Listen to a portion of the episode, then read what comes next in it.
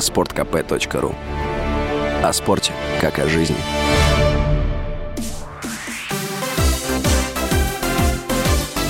Новости спорта.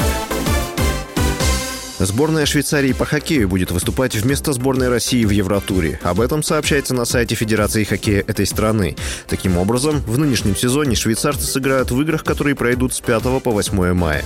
Этот турнир является частью Евротура. 28 февраля Международная Федерация хоккея на льду отстранила национальные команды России и Белоруссии от участия в турнирах под своей эгидой. Это лишило возможности россиян выступать на чемпионате мира 2022 года. Кроме того, Россия не сможет провести молодежный чемпионат мира.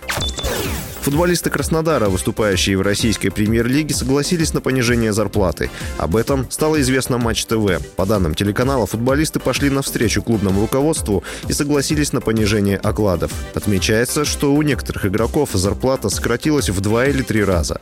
Ранее сообщалось о том, что владелец Краснодара Сергей Галицкий испытывает финансовые проблемы. Счета предпринимателя в Европе оказались заблокированы.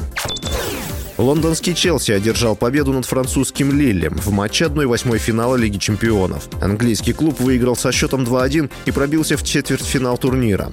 Челси – действующий победитель Лиги чемпионов. Правда, на прошлой неделе правительство Великобритании наложило санкции на владельца Романа Абрамовича, что привело к беспрецедентным последствиям. Российский олигарх теперь не может продать клуб. Счета Челси заморожены, и синие банально не могут распространять билеты на матчи.